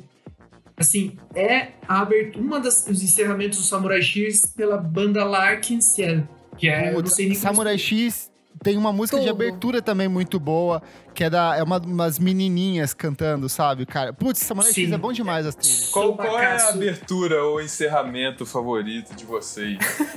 Fiquei curioso. Pra mim, então, eu ia fechar com isso, que eu ia dizer assim, que as bandas que eu descobri por causa do anime, tipo, basicamente Asian Kung Fu Generation. Amo. Sim, Eu a abertura amo. do Naruto é Tenho- perfeita. Tem o CD lá em casa. Naruto e irmão. Full, Me é, e Full Metal sim. Alchemist, cara. Eu gosto, essa eu gosto bastante. Porra, excelente, cara. Né? E, e essa Larkin Ciel é uma das maiores bandas de rock japonesa e eles tinham uma música de encerramento do Samurai X que chamava Fourth Avenue Café, né? Café da Quarta Avenida. E, Bom demais. E é, Bom, e é só uma coisa, um é isso. complemento a isso, Zé. É que no Japão, essas trilhas de sonoras de anime durante muitos anos foram os campeões de vendas de single e número um das paradas de sucesso, assim. Então, a- aqui no Ocidente, a gente tem uma separação muito clara de, tipo, isso é uma coisa, isso não é encarado como Sim. música comercial, mas lá o, a- a- você ter uma música numa trilha, na abertura de um anime é garantia de sucesso imediato e. É, acho que o paralelo aqui é tipo bolso, nas sabe? novelas, né? novela. É, de novela, É? né? Sim, Novela. sim. Cada país, cada país É. medica os seus oprimidos como pode, né? Aqui no Brasil Exato. a gente medica as mulheres, a gente medica as mulheres pobres e oprimidas com novela e suas trilhas, e no Japão é o homem oprimido e destruído pela, pelo sentido regimental da sociedade japonesa, né? Então você tem que remediar da forma que você consegue, né? Então é muito parecido a novela pro Japão, a novela pro Brasil e Uhum. o mangá pro Japão é a mesma coisa, assim. É Boa. muito parecido. É só uma parada em relação a essa, essa questão da, da, da, da dimensão da música japonesa na vida das pessoas lá. Eu tava vendo antes de começar o podcast que A Hikaru Tada, ela, ela é uma cantora japonesa e ela fez a trilha sonora de abertura de Kingdom Hearts 3 com Skrillex, que é um jogo da Sony e tal, que saiu recentemente. E do Evangelion também, o novo. É, do Last Evangelho, é muito bom. É Kiss. verdade. É a maior é artista, né? É a maior Sim, ela- do Japão. Exatamente, ela foi 32 vezes platina com o álbum de estreia dela. É um absurdo. É muito Ela é impressionante. tipo a Ivete Sangalo deles. É, tipo isso, Tava tá explicando isso esse final de semana. Se saiu um... Gente, ela é tipo a Ivete Sangalo deles, ela faz trilha de abertura de novela pra eles. Ela é a É, só que a novela deles, né? É, é, se tiver um trio elétrico no Japão, ela, ela vai ela. estar, definitivamente. Não tem como. Muito bom. Boa. Gente, pra encerrar aqui, quero pedir que cada um recomende um anime favorito e uma música de abertura de fechamento que gosta muito, então. Quem quer começar? Eu fiquei pensando, ele falou de abertura. Eu lembrei que quando eu era criança, eu amava muito a abertura de eh, Dragon Ball GT. é Sim! gosta, mas eu A amava. vers... Ó, tem uma versão de um sanfoneiro que é Dá maravilhosa. uma vontade de É chorar. A única coisa que presta desse anime é a abertura, porque É olha, muito bom. sofrível. Mas era muito É, é perfeito. E eu amava muito eh, a Super Pig, porque ele é tipo uma. Nossa, É muito bom. Era tipo uma Demais! piada com esses outros de menina, assim. E ele tinha uma abertura também maluca, tinha um sax, um negócio. Cara, era e eu achava tudo! super divertido. E tinha Eu todo um assistia coisa agora. Esse era perfeito. Super... Nossa! Explodiu minha cabeça, não lembrava. Ah, tudo. Bom, eu vou. Eu vou indicar Yu Yu Hakusho, porque pra mim é uma das aberturas mais legais da vida. Eu corre, amo demais. Corre da cidade grande, muita gente sabe, estou só. Já cantei em japonês do karaokê essa daí. Carai. E, ó, Pior que é ver- O pior que é verdade. E eu vou indicar o desenho também, o Yu Hakusho, porque é muito bom. É- mas tem que ser visto em, em- na dublagem em português, porque é a melhor coisa. As pessoas são muito cariocas. É um tipo Yosuke da Barra, assim, é maravilhoso. ah, eu tô Toguro. Assim, o suque da barra é ótimo. Rapadura é doce, mas não é mole não, hein? Tipo assim. Nossa, é Sim, maravilhosa essa dublagem, uma das melhores que eu, que eu já vi, assim. Vai lá, Ai. Isadori. Ah, eu vou de Sakura. É muito Gosto- bonita a abertura É. Também. Rainha. Tipo, Sailor Moon também, assim, empatado. Mas eu acho que eu vou Eu ficar com só Sakura porque é mais quero good vibes. espero terça sempre você junto a mim. Muito boa, perfeito. Nossa, é, é, é muito city pop essa, É essa muito aberturinha. essa. E você, João? é, eu sou apaixonado na abertura da segunda temporada de Mob Psycho 100, que é aquela, é um rockzinho, é tipo, Coming Down, Can you feel your satisfaction? É muito bom e, tipo assim, é muito bonito de assistir, tem vários estilos de animação na abertura, é um êxtase. É... e anime eu recomendo Full Metal, assim, pra mim é um blueprint, quatro temporadas, os caras vai- vão lá, fazem as coisas, os combates são bons, o tema é bom, é, a animação é boa, é o engraçado. Brotherhood? O Brotherhood. Boa. Brotherhood. É, esqueci de falar isso, bem lembrado. É que tem finais diferentes, tá, gente? O que acontece Isso. é que às vezes o anime. é, o mangá tá fazendo muito sucesso, aí a produtora começa a desenvolver o anime, o anime, o mangá ainda não acabou, aí que vem aquele bando de filler, que é o que acontece com Naruto e One Piece eternamente. E, mas aí depois eles fazem umas, re- umas releituras, assim, pra tentar deixar mais próximo possível do mangá, né? Anime, obviamente, vou Evangelion, que eu já citei algumas vezes, mas se não, pode ser Samurai X, que era muito bom, passava ali 6 horas da tarde no Cartoon Network. e uma- é curtinho era também, o que é bom. Excelente. É, o anime é curtinho, o mangá é um pouco mais longo, ali vai uns, uns 50 e poucos volumes, assim, mas é muito bom. E música, eu vou deixar a música de encerramento 2 do Shaman King, que é Espelho. É muito boa, é uma música muito bonita, é um city pop bem melancólico aí. Nick, toca aí música de fundo, deixa essa rolando hoje. aí. Não! Gente, fala no nosso Instagram, podcastvfsm na edição desse episódio. Comenta lá, conta pra gente quais são seus animes, mangás favoritos, suas trilhas sonoras favoritas, a sua relação. Conta se você era uma criancinha oprimida, fã de anime que levava pedrada também na sua cidade no interior. Vai lá e conta que a gente vai acolher e você vai ler seu comentário na próxima edição. A gente se despede agora aqui do, do José e do João. Vou pedir para que vocês deixem suas redes sociais mais uma vez. E muito obrigado aqui pela participação nesse bloco que ficou incrível. Tudo. Um sonho realizado. Valeu, rapaziada. Muito obrigado mais uma vez pelo espaço aí no Vamos Falar sobre Música. Meu Twitter é João Victor e o Instagram é Pet Feijoão. É, porque é isso, né? Na época eu falei, ah, eu sou engraçado. e aí ficou. E é isso. É sobre isso. É, e antes de eu ir embora, eu achei que eu iria participar do Não Paro de Ouvir. Ou do Você Precisa Ouvir Isso. Então, o meu adeus. O meu adeus será dizendo Assistam The Boondocks, não é um anime, mas foi feito por um estúdio japonês e Boa. tem muito rap e hip hop. É nóis, muito obrigado. Valeu. Valeu. Boa. O meu site pessoal, com os meus trabalhos e um pouco sobre mim, é josealmeida.com.br. É, o site da minha produtora é animus, com Z no final, ponto .co. Como que é? Insta- Ghibli? Ah. Ghibli? Nossa.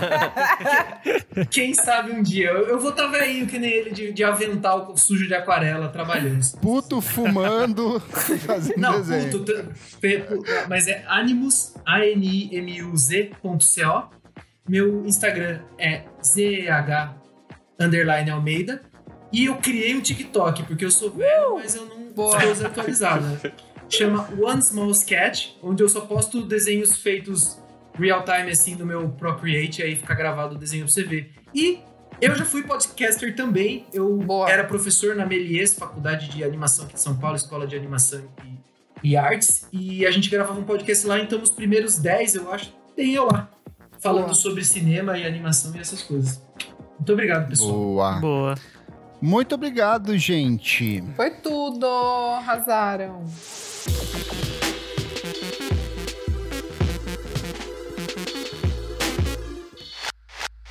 Segundo bloco do programa, Renan Guerra conta para os nossos ouvintes, as pessoas que estão ouvindo pela primeira vez aqui, o que, que é esse bloco. Nesse bloco a gente traz músicas é, novíssimas, novidades quentinhas e tiradas do forno que a gente não para de ouvir.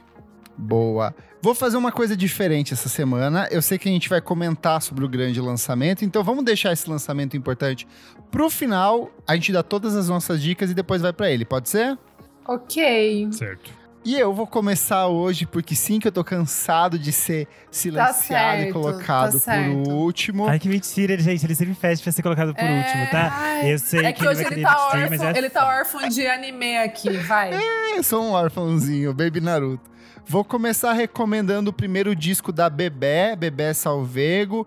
Ela que é cantora e compositora de 17 anos, ela apareceu pro mundo no The Voice Kids, mas ela lançou o primeiro álbum de estúdio dela, um disco que vai do jazz ao R&B, do pop ao bedroom pop. Tem produção do Sérgio Machado Plin, que é o cara que já trabalhou com Metá Metá, Tulipa Ruiz e Emicida. Tem participação do Fabrício e Ana Frango Elétrico ao longo do disco, e é uma das grandes novidades pra mim. É um disco de música pop, só que totalmente torto, assim, então foi muito gostoso de ouvir. Quero É ouvir. Outra- muito bonito, é muito bom. Gostou, amigo? Sim, ele sa- apareceu lá no Quero Música Nova. Quem é o meu público já tá ouvindo a. Quer dizer, Ela é, ela é maravilhosa e eu fiquei muito encantado porque é um disco muito maduro, assim, para alguém que eh, surgiu nesse universo de tipo The Voice Kids, essas coisas todas. Eu acho muito Ela interessante. tem um senso como ela- estético muito, muito interessante, né? E como ela consegue eh, poder colocar em prática essas coisas, né? Porque ela é uma artista muito jovem, ela é uma mulher negra, tem todas essas coisas. Eu acho isso muito forte. Assim, acho ela um nome pra gente ficar realmente muito de Sim. olho. Boa. Outro que eu não paro de ouvir, eu acho que o meu amigo Renan Guerra também não, é o Puto de Paris. É um rapper do Rio de. Janeiro, maravilhoso. Ele lançou um EP auto-intitulado, ele tem 21 anos. Eu já tinha ouvido ele colaborando com o Leal naquele disco que o Leal lançou esse ano. Só que esse trabalho dele é excelente, é um discão de Brime, assim, de primeiríssima qualidade. Letras altamente explícitas, fala sobre muito sexo, Gente. drogas É, e não violência. ouçam lá da sua mãe, gente. É, não ouça junto com a sua avó, principalmente, que ela vai ficar horrorizada. Assim, ela vai perguntar o que, que é o tamanho do pente que ele fala no, no- no- nas músicas. E é esse, é- de verdade, assim, é, é, é, é nível Cesar V e Febem, assim. Eita, vamos É lá. muito bom. O flow dele é uma coisa que me espanta é muito. E a versão que ele é faz pra incrível. cotidiano do Chico Buarque é excelente, é excelente. Isso é Chama. Chico Buarque Interlúdio. Outra coisa muito boa, minha queridíssima Índigo de Souza finalmente estreou Bom. com N-Shape o Bom. Take. Que discão bom, como é bom um indie rock maroto que transita por entre gêneros. Tem um, um tiquinho ali de R&B, de soul, de neo soul.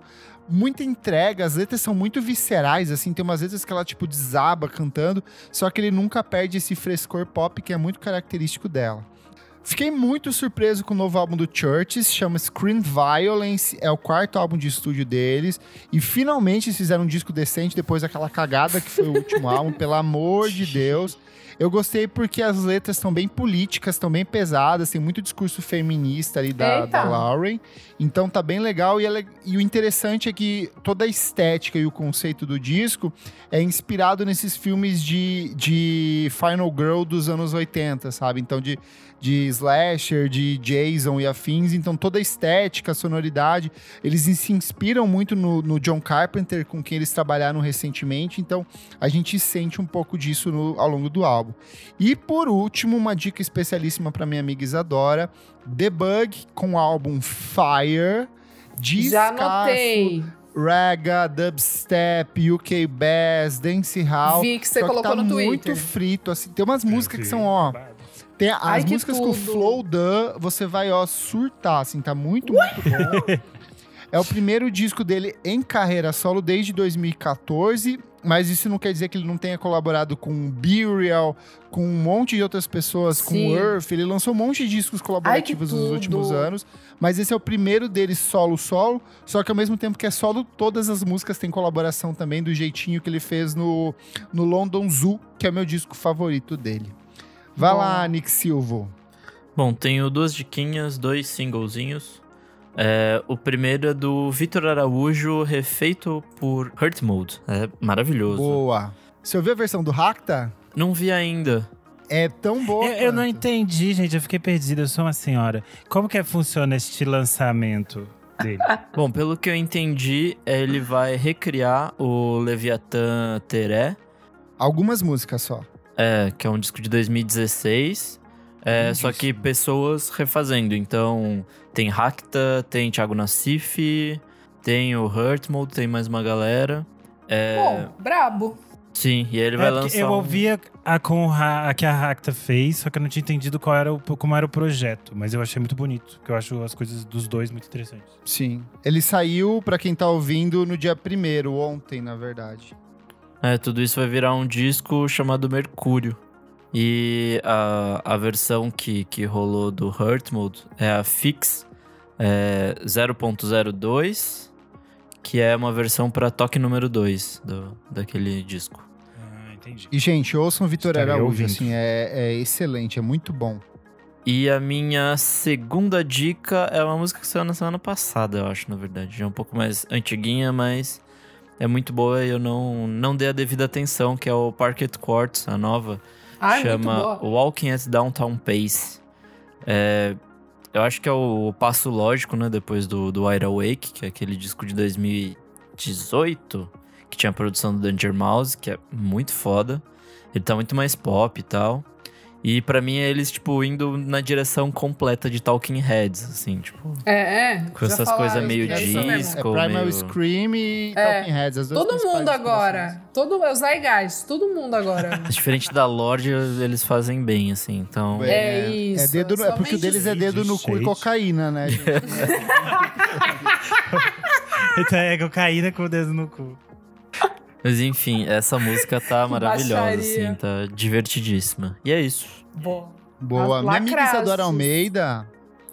Gente, vamos lá, hein? Eu vou de mão dada com o Kleber, que ele não deu. Relado Negro, Deixei pra você, amiga. Gente, que delícia, Essa é uma delícia. Vai, vem aí o disco, né? Vem aí, hein? Vem muito aí. Agora, a pessoa assina com a 4AD, aí ela já, ela já veste um negócio, assim, ela já chega com o look todo preparado, com conceitinho Tem que vir com o tal. conceitinho.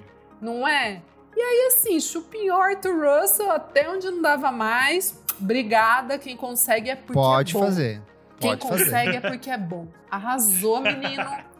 Eu amei Caribu e o que Muito bom! Esqueci, o Gente, clipe é é, ótimo. o clipe é maravilhoso. Eu vi esse. Cachorros. Gente, o clipe dos cachorros. Renan, é uma vibe meio Chemical Brothers, anos 2000, Fatboy Slim, aquela coisa meio... Aquilo lá que vocês falaram um pouquinho agora antes, que é baixaria. ela vai, ela vai Aquela repetir, que a Mind não, nem deixa ela repetir. repetir. Mas assim, juro, achei muito legal mesmo, assim, porque me trouxe uma coisa MTV anos 2000 pesada. Pesada. Boa demais. Vamos com ela também, Kleber, de mãozinha dada, Casey Musgraves, Justified. Ai, é Amei. ótima. Amiga, eu quero ser uma Amei. mulher divorciada. Eu Ih, quero me divorciar. Eu quero me divorciar. E eu assim, vou casar, me divorciar e vou gravar um disco. Não, sério, que álbum bom que vai vir aí. Essa é bem mais já o, o negocinho Casey Musgrave mesmo É ali. bem, é, parece até uma Mas- sobra do disco anterior, assim. Do- E sabe É, o que, mas- que ela me parece? É, eu tava vendo no, no Genius, assim, as referências das pessoas colocando lá. Ela faz uns contrapontos com a letra do Happy and Sad. Porque no Happy and Sad, Ah. ela canta que ela tá tão apaixonada e tão entregue àquele homem que ela tem vontade de chorar. Ela tá E muito agora? feliz. É, E agora é o oposto disso. Que Chifruda tudo. safada. Não, eu achei assim, maravilhoso. Aí também venho, só de tipo menção honrosa, a Banks com Skinny Deep. Eu gostei do mais coisa do clipe mesmo. Eu gostei do clipe, assim, quando eu tiver que fazer um teaser pra mandar meu, meu portfólio, meu CV, eu vou me inspirar nesse clipe, assim, sem A as Banks, mulheres. A Banks. Você não, Nossa, nem não sabia que tava não vi, viva. não. Não, nem sabia que tava. É, Vou nem mandar sabia pensei que tava. Ela tá na Record, não? Eu vou mandar pra vocês. E saiu uma outra, e saiu uma outra faixa esse ano também dela, que eu não tinha ouvido no caso. Ó, os Também três tra- fãs de Banks vão te agradecer aí. É. Ó, também trago aqui o Trevo com Água de Flor, não sei se vocês ouviram. O Trevo é aquele artista que fez aquela participação na faixa da Duda Beat, a Sim, Pouquinho. muito bom, sim. por sinal. Gente, é, é bem legal. É um EP visual também, né? Que daí quem assina é o Rick Duarte, que faz fotos incríveis. Um beijo, Rick. É, e na produção do, do EP tem Ai, gente que tipo bonito. o Rico Jorge. Amigo, você vai. Você não viu? Amiga, não tinha visto, não. Meu não recebi Deus nada de assessoria. céu. É, então, é que eles estão começando e tal. E o projeto Ô, foi vamos feito. melhorar a assessoria. Me Sim, chega eu vou falar, vou falar pro Rick. E Pode falar. aí, é, então, daí eles fizeram esse projeto dentro de um de uma imersão, tipo, é, na Fenda, que é esse lugar que o Rick tá tá abrindo para ajudar, tipo, novos artistas, enfim, a fazer projetos incríveis. E aí o Trevo já, já fez esse EP, que eu achei lindíssimo, tem bastante coisa é, sobre ancestralidade. Meu Deus, ele nasceu em daí- 98, eu quero morrer, Sim, gente. eu fiquei. Daí, então, daí isso que eu fiquei meio assim, porque ele é muito novo. Mas daí já, já, já veio para. Já mostrou, entendeu? Já, já chegou chegando. Muito bonito mesmo. E álbum, eu não achei que eu ia gostar tanto, mas Nick, eu amei o álbum do Big Red Machine. Puta, How tá na minha lista. Não consegui ouvir ainda. Muito bonito. Ele, ele não ficou com um ar de playlist nem de compiladão. Funcionou super bem como um álbum que tem bastante participação, né? Eu amei, tipo, mesmo assim. Tem uma música com o Ben Howard que eu, eu esqueci o nome. Tipo assim, sabe? Ben Howard, 2021. tipo, cara, achei maravilhosa. A música do Bon Iver que tem a Taylor Swift cantando a segunda voz é maravilhosa. Bir- Birch, eu acho que é o nome. E enfim, tem também Fleet Foxes, tem mais uma outra da Taylor, tem um monte de coisa, tipo, o álbum inteiro é cheio de participação. Tem a Shara Vanetti cantando também, This is the Kid, enfim. Eu achei um álbum bem bom. Bom, mesmo. dois Boa. brabo produzindo também, né? Uhum, Difícil errar. Exato.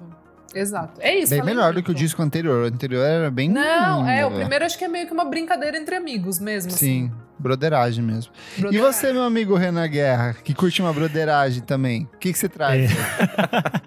É pra quem curte broderagem, que eu vou trazer é, o single do Benti, Se Entrega. Bom, Ele Esse tá gostei. é preparando- outro que curte é uma broderagem atrás de broderagem. Ele vai estar lançando, tá preparando um novo disco dele logo ali, que vai sair pelo Natura Musical. É mais um single. Ele tinha apresentado já um single com o Jalu e outro com o Avoar. Então esse é bem bonitinho. E eu coloquei este single na nossa playlist de lançamento de 2021. Vocês vão procurar perfil, vamos falar sobre música. E vocês vão ver nossas playlists, sigam elas, inclusive esta onde eu coloquei esta canção.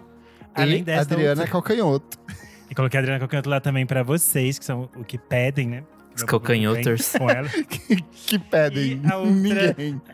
É, muita gente pede, tem gente pedindo aqui, Kleber, agora. Aí a outra música que eu também coloquei na playlist é da Giovanna Mottini. Ela é uma cantora do, de Porto Alegre. Ela tá lançando alguns singles já, e esse single novo chama Lua. É, tem uma coisa meio voltada pro jazz, mas tem uma guitarra, uma coisa meio lânguida, assim, a voz dela é bem bonita. Achei bem interessante, fiquei curioso pra, pelo que ela vai apresentar daqui pra frente. É isso. 159 edições, é a primeira vez que surge a palavra lânguida. Olha só, gente, a, a literatura, a poesia da pessoa. Não confundir com lambda, tá? Exatamente, nem com lambida. Boa, vamos pro próximo bloco do programa Você Precisa Ouvir Isso.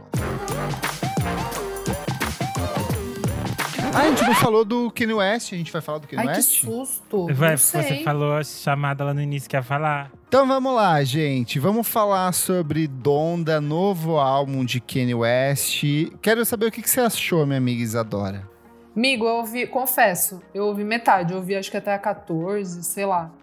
Cara, eu, eu gosto do Kanye, tipo, eu gosto do Jesus King, tá ligado? Eu, eu, não, eu não sou muito um. Sim, a gente até assim, brigou eu- por isso quando a gente É, comentou sobre ele. Exato, eu, eu, eu, eu gosto do Kanye, eu não sei, eu acho que os samples que ele usa, toda vez eu fico tipo, cara, de onde esse cara tirou isso? E, enfim, já entendi que ele é bipolar, já entendi que ele é controverso, já entendi, gente, eu já entendi, e tá tudo bem, entendeu? Assim, ele levou o Marilyn Manson lá, sem noção, e o outro cara lá também. Tipo, é isso que ele quer, ele quer... Quer manchete. Confete, Mas eu- ele quer manchete. Eu tô muito saco cheio dessa parte, assim, tipo, Então, tá foda. eu Então, vai ter uma hora que eu acho que eu vou me cansar também. Por enquanto, eu passo aquele pano lá, torço no balde e. Sai sujo esse pano aí. Já Tá sai com- sujo, pô. Sai é um chorume. Sai chorume. Mas então, mas daí eu, eu ouvindo a música, assim, gosto do Kanye West como ser humano? Não. Mas assim, eu gosto da música, eu acho ele bom, cara. Tem uma 5 lá que eu achei muito boa e eu gosto porque ele voltou atrás de umas coisas, assim. Eu acho que voltou umas coisas de antes do Life of Pablo, assim, sabe? Acho que, que, que ele trouxe umas, umas pesadarias ali que eu gostei. E, e é meio gospel também, né? Tipo, é, é a brisa que ele tá. E você ouviu, Renanzito?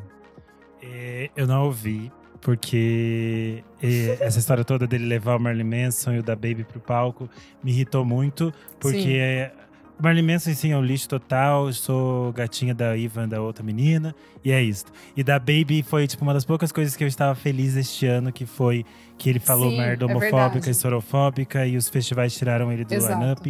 E eu tinha ficado, ok, talvez o mundo esteja em um lugar um pouco melhor. E aí o Parecer Kanye uma West foi bichinha. lá e legitimou. Sim. Sim, aí eu quero citar essa palhaça. Eu falei Sim. assim, ah, Kanye West, depois que eu tiro um tempo aqui, um dia eu ouço, tá?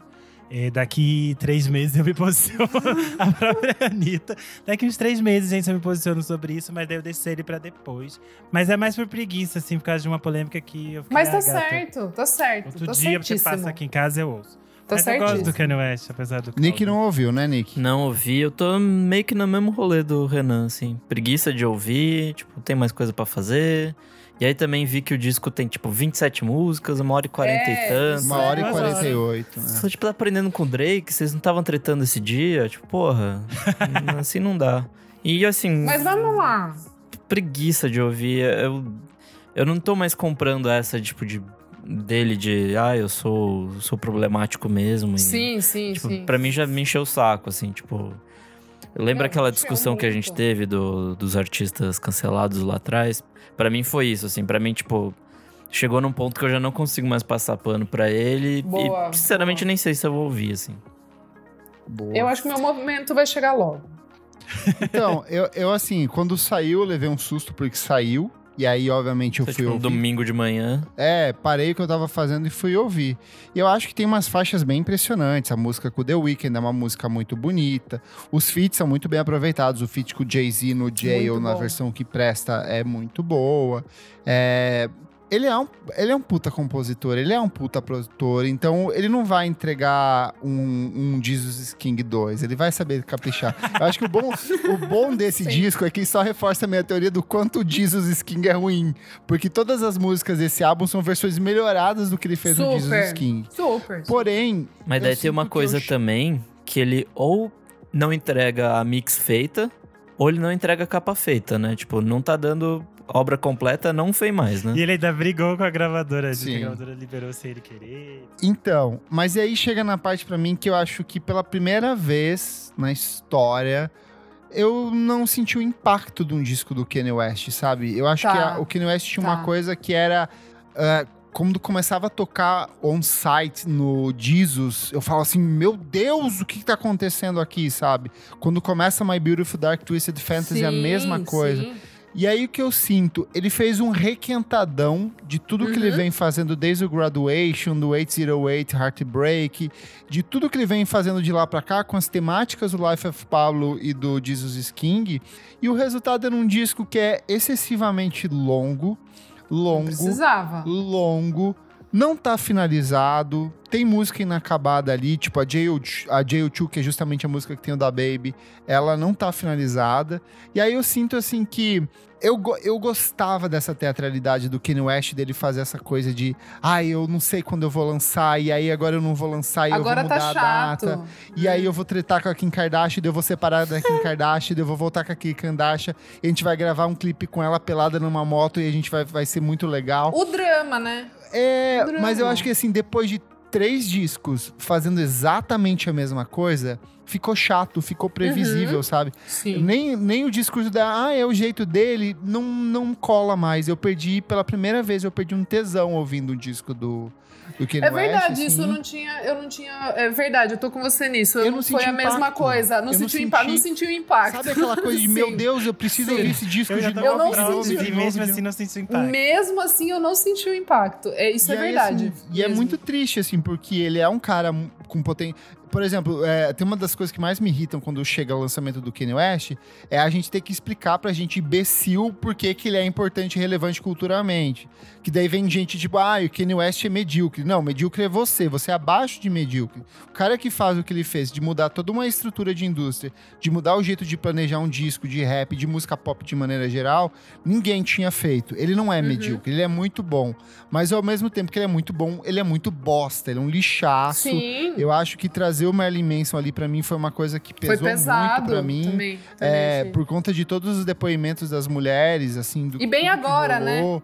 E foi meio que tipo E aí pra parece mostrar. assim, é, parece uma coisa de um, de um piá bossa de 13, 14 anos que quer, Sim. ai mãe, sabe? Olha só como eu sou polêmico, uso camisa de metal, satanista, Uhum, sabe?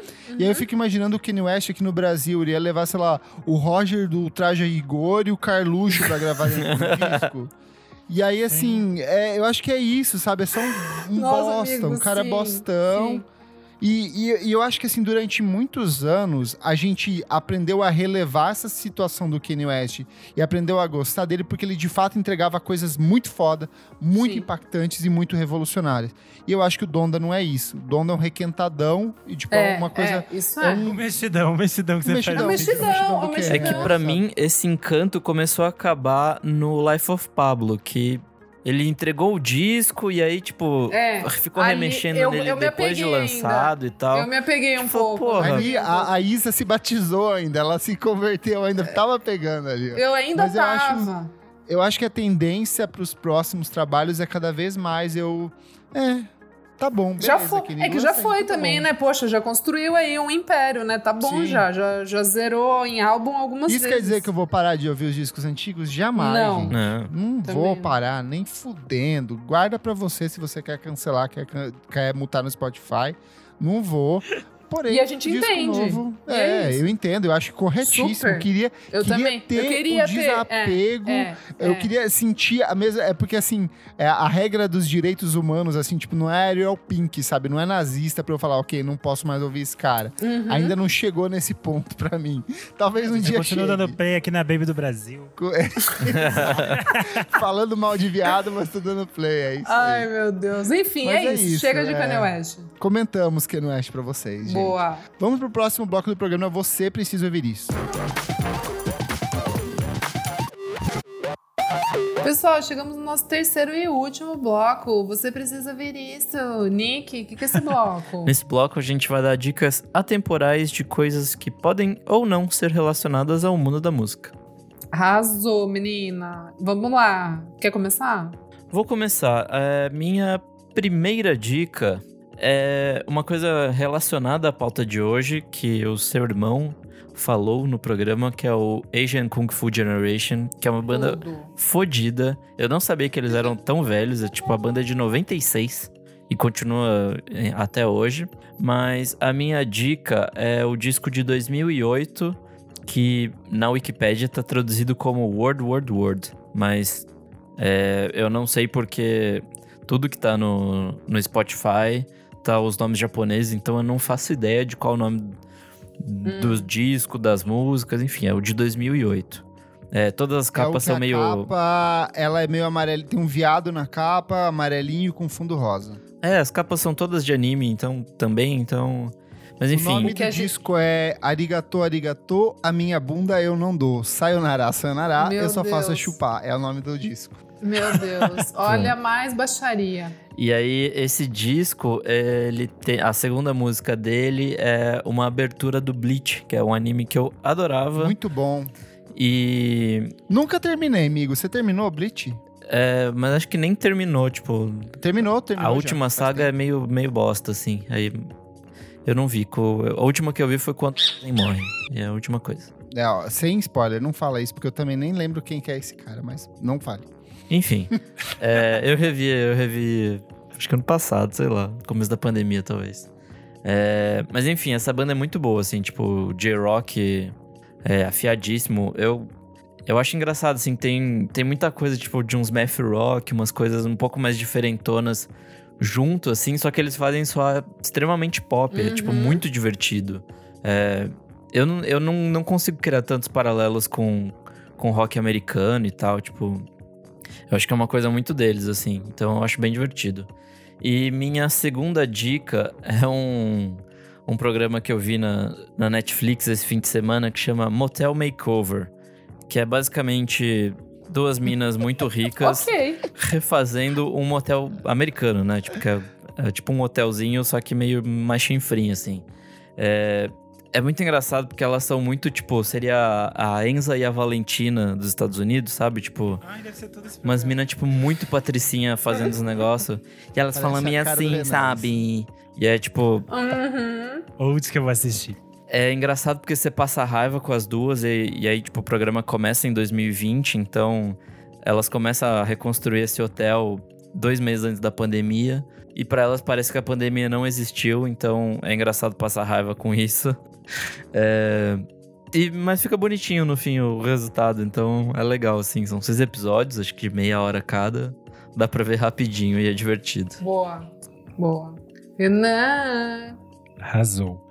É, a gente sempre fala aqui do Tiny Desk, entrou o Tiny Desk do Yatos Keyote. Eu não sei falar esse nome é muito Tudo! difícil. Muito bom. Muita gente cenário- compartilhando. Eu amei. O cenário deles é um surto e logo no início vai ter um primeiro take vai aparecer um Majin Buu. Então acho que casa com o tema de hoje. É muito bom. É um surto, sério. gente. É É, um surto. Vale a pena você também um pouco louca pra assistir, porque talvez você fique um pouco psicótico. Mas a minha dica mesmo é combina também com o tema do episódio. É um mangá chamado A Minha Experiência Lésbica com a Solidão.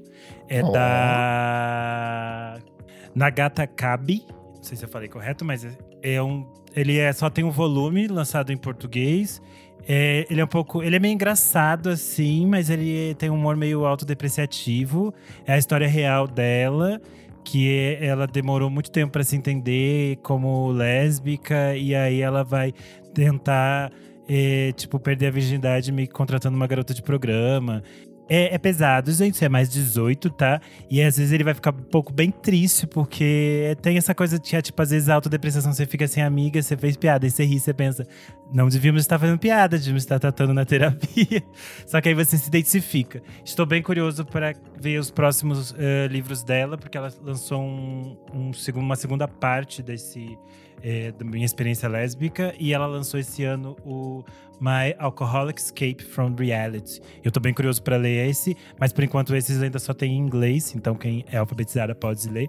Mas eu indico o primeiro que tá em português já, já dá pra você comprar facinho. É isso. Boa.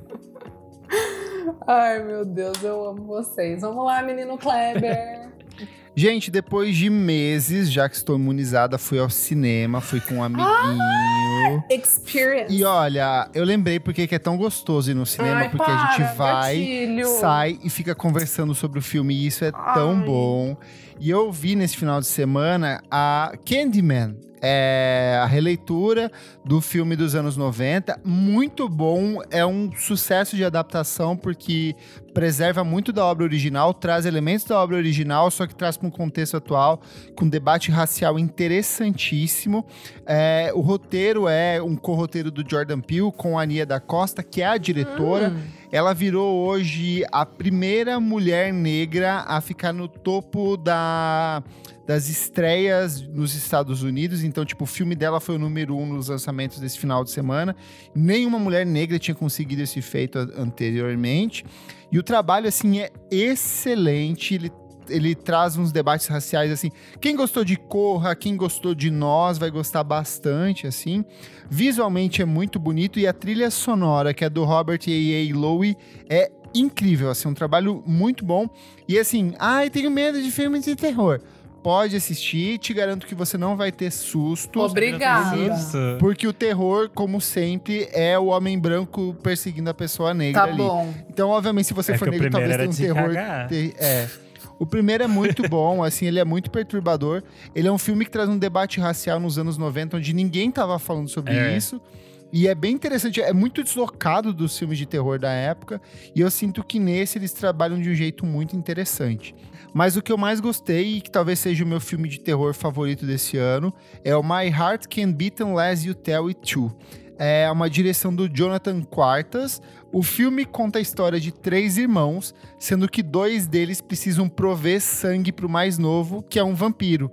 Então é uma adaptação de universo de vampiros, só que num sistema de drama mais realista. Quem gostou de Deixe Ela Entrar vai gostar bastante desse filme. E tem um detalhe musical que o protagonista e um dos irmãos é o Patrick Fudge, que é o protagonista do Quase Famosos, assim. Ele tá bem irreconhecível, assim, ele tá tipo meio chubbyzinho, uma delícia, barbudo, e então tá tá maravilhoso, assim. Vale Esse muito a tem pena aonde? assistir. Na locadora? Olha, eu viajei na sexta-feira à noite, eu fui pros Estados Unidos e eu assisti lá. Ah, então tem na locadora, tem na locadora. É, eu fui Tá lá, bom, eu tá assisti bom, lá, tá sim, bom. foi muito bom. Então tá bom. Tá bom. Obrigado. E você, minha amiga Isadora? Tá bom. Gente, eu assisti aquela sériezinha que está na HBO Hacks. Vocês viram? Ah, eu quero ver, ainda não vi. Renanzito Hacks, com H. Hacks. Tá. Tipo de É hack, hacks. É, Renan e Kleber, acho que vão gostar bastante. Nick, não sei se é muito o seu humor, mas eu acho que você vai gostar também. Olha que você que você é hétero. não, é só. Não. É porque eu vi as gays todas surtando. Ah, é? Não tem uma mulher branca maluca? Então, então, isso que eu ia falar. Então, as é, gays que- é gostam que te- disso. Isso que eu ia falar. É que tem uma diva. E daí eu acho que as gays, gays. se comovem um pouco mais. Mas assim, é. Não sei, eu como sou mulher, eu gostei muito da, da visão. De novo, tem um pouco daquilo que eu já falei do Marvelous Mrs. Maisel, que é aquela coisa da com- comediante, é, da coisa de uma mulher ser engraçada, o quanto isso é perturbador para homens e o quanto isso é bizarro. E enfim, a sociedade que foi massacrando ela ao longo da vida, porque ela já é uma senhora, né, na série. Sim. E aí tem. E, é, e a. A, a Jean Smart, aquela atriz famosíssima. E aí tem uma menina que é a. Eu não conhecia, a Hannah em Biden. Montana. Biden. Exato. É, e enfim, daí é toda aquela coisa de conflitos de gerações. Não vou dar muito spoiler, mas é muito legal. Se passa em Las Vegas. Aí tem também, tipo, algumas cenas em Los Angeles, que essa menina, que é a Ava, ela é de Los Angeles. E é muito legal, que mostra também um pouco dessa arrogância dessa, dessa nossa geração, assim, de tipo, achar que quem é mais velho é desatualizado, achar que quem é do interior é tipo, ai, não entende a nossa, nossa piada. Eu não Eu- entendo. e, e é um jeito. Uhum, aham. E é um jeito muito legal, assim, de, de mostrar o quão é é falido, sabe? Essa, essa coisa de tipo, ai, Los Angeles, e ai, o pessoal, tipo, super cool, que é muito. Ai, a galera do, do matcha lá, do, do latte, matcha, sabe? Tipo, essa coisinha desses cafezinhos e ai meu, eu preciso tomar um latte hoje porque o meu dia tá muito puxado, a minha Galera saia. dos Jardins aqui em São Paulo. É, gal- exatamente. E aí, tipo assim, eu achei perfeito o- o- os, os diálogos, assim. Tem umas coisas ali muito boas. Tem piada com as Haim que eu, tipo, chorei de rir. É, É, a eu, tô tri- vendo aqui que ah, os eu vi essa criadores piada da da série, eles, Raim. eles trabalhavam colocaram. em Broad City. Sim, Os criadores da sim, série, eles eram de sim. Broad City. Exatamente. E aí também quem escreveu e dirigiu é uma mulher que eu agora eu esqueci o nome. Perdão. Luciane vocês-? Lu- Isso, Lucianiello. É, e aí, só pra finalizar. Luciana Mello. Isso, É, a filha Luciana do. Jair. E aí, gente, a trilha. Tipo, ouvi um Crown Bean. Daí eu falei, ah, que legal. Aí depois eu ouvi uma Suzy Wu. Deu, hum, cool. Aí eu fui ouvir. Aí as trilhas. Fala inglês, tipo, fala inglês. o quê? Uh, Assim, e a, a Suzy Wu. E aí eu tava, tipo, prestando atenção, aquela coisa. Aí tem sempre, né? Tem tipo uma Eta James, tem umas coisas chiques, assim, tipo, uma, uma Nina Simone. Mas daí tem Crumb. E aí, sabe, tipo, muito boa, muito boa mesmo, assim. E tem umas músicas que é muito também sinal dos tempos, assim, aquelas músicas que. Tipo aquela Like a Ship do Pastor T.L. Barrett, sabe? Que, tipo, todo mundo sampleou, Kanye West sampleou, um monte de gente sampleou. E aí todo mundo começa a ouvir a música e, enfim, quando vocês verem a série, vocês vão entender do que eu tô falando. É meio que aquelas músicas que vão aparecendo em playlist ou vão aparecendo Sim. em sample, sample de um monte de gente e aí o cosmos se alinha. E aí eu achei muito boa, porque essa série é super pop e divertida. Boa. Comentários referentes à última edição do programa número 158, quando o artista vira influenciador, em que tivemos a participação da Maravitop Manu Bahrein. Pegar aqui, ó, o Tchecão. Ele falou: queria dizer que sempre espero qual será a fala de abertura do Kleber e qual será a música de encerramento. É, o meu jeitinho. Eu trabalho Hum. vocês, gente. Entretenimento 24 Vocês já conhecem ela, né? Uhum. Vamos lá, gente. Comentário do Zur... Zurquinho. Sobre os artistas comentarem e responderem pessoas na internet. Eu amo a Elza Soares, meia-noite lacrando no Twitter. KKKK. A véia tá no décimo social media lacrando. Ai, alguém falou que eu não falei, porque a Maid não ia deixar no outro programa. Obrigado. Eu vou Ai, contar meu uma coisa só pros nossos madrinhos. Nick, deixa esse trecho até a parte que eu vou contar, porque a partir de agora, toda semana eu vou trazer uma fofoca exclusiva pros madrinhos aqui no Eu programa. amei, fofoca exclusiva.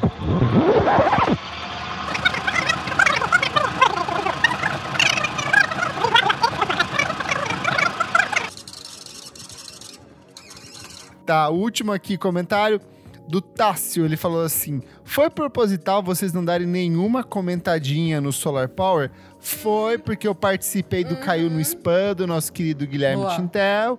E lá eu expressei todo o meu descontentamento em Nossa, foi relação briga a esse porrada, álbum. gente lá. Vejam. Foi número um foi da cancelado por várias audiência. fãs. Ai, Foi gente, tá cancelado, fiz Ai, gays chorarem. E é isso. Se quiser ouvir minha É. opinião, vai lá no, no Caiu no Spam. Eu sou Kleberfac no Twitter e no Instagram, dicas diárias de música todos os dias. Arroba Almeida Dora no Instagram, Almeida Dora Underline no Twitter, é, FFW com diquinhas ali de músicas que eu coloco na sexta-feira. E é isso, um beijo. Eu sou underline Renan Guerra no Instagram e no Twitter. Na última semana saiu texto novo meu lá no Dentro do Meio, que eu resgato eh, figuras importantes da cultura LGBTQIA. Dessa vez o texto é sobre a escritora lésbica Cassandra Rios. E é isso, beijo. Eu sou arroba Nick Silva no Twitter, Nick Silva no Instagram. E essa semana, já que estamos falando de texto, eu Fiz uma resenha da Emma Jean Thackeray com o disco Yellow, que eu tinha falado algumas semanas aqui. Hum, Resenhei lá no Monkey Buzz. Bom amigo do Monkey Buzz, vou dar uma olhada. Sim, esse disco é maravilhoso. E é isso. Arrasou. Não esquece de seguir a gente nas nossas redes sociais, arroba podcast VFSM em tudo. Segue a gente na sua plataforma de streaming favorita e, se puder, contribui com a gente no padrim.com.br barra podcast VFSM e acompanhe as gravações e saiba das fofocas exclusivas como os nossos apoiadores aqui hoje. E ao som de Rantaro, a gente se despede de vocês. Até a próxima.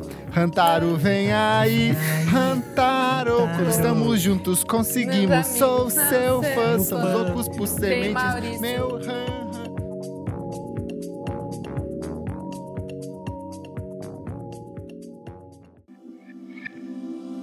Esse podcast foi editado por Nick Silva.